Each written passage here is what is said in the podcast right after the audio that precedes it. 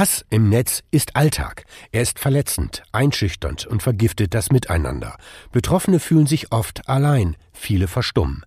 Dabei legen Studien nahe, dass gerade mal ca. 5% der InternetnutzerInnen für die Verbreitung von Hassnachrichten verantwortlich sind. Die große Mehrheit sind stille Mitlesende. Dieser schweigenden Masse will die Deutsche Telekom Mut machen, sich zu wehren. Wie? Das erzählt uns jetzt meine Kollegin Ariane Schmidt-Böckeler.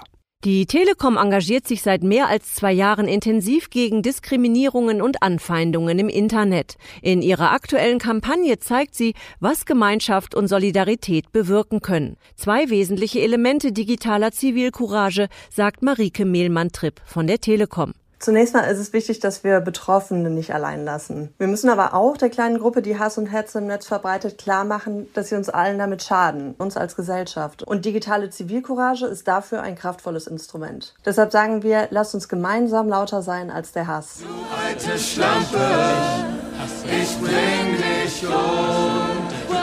Im Mittelpunkt der Kampagne steht der bewegende Song You're the Voice von John Farnham. 95 Menschen im Chor übertönen mit ermutigenden, wertschätzenden Worten die Hasszeilen von fünf Personen.